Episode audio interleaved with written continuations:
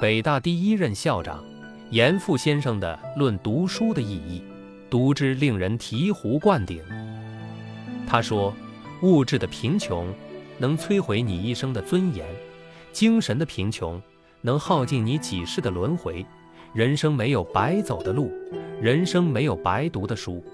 你读过的书，走过的路，会在不知不觉中改变你的认知。”悄悄帮你擦去脸上的无知和肤浅。书便宜，但不意味知识的廉价。虽然读书不一定功成名就，不一定能让你锦绣前程，但它能让你说话有德，做事有余，出言有尺，嬉闹有度。读书是最低门槛的高贵。阅尽人生百态，世味如同嚼蜡，唯有多读好书。多与古人对话，才能活得无忧也无惧，不卑也不亢。漫步浩瀚书海，那些睿智的思想，蕴含哲理的文字，汪洋辟合的篇章，宛如皓月清辉，照亮后人的心灵。书如良师益友，愿你闲暇时多多阅读经典好书。书如山河故人。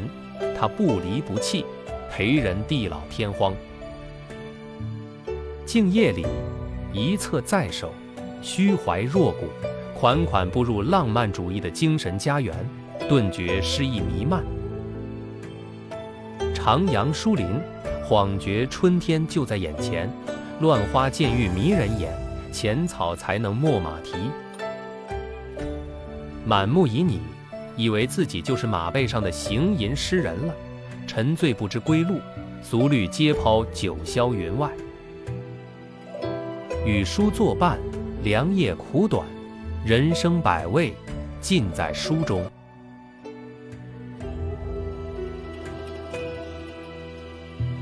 北大第一任校长严复，读书是最低门槛的高贵。分享完了。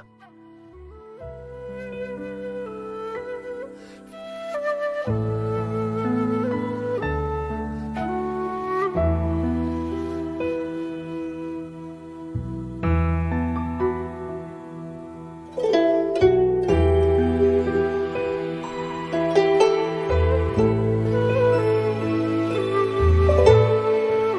美文品人生，看世界，打开心灵的锁。小伙伴们，下期再见。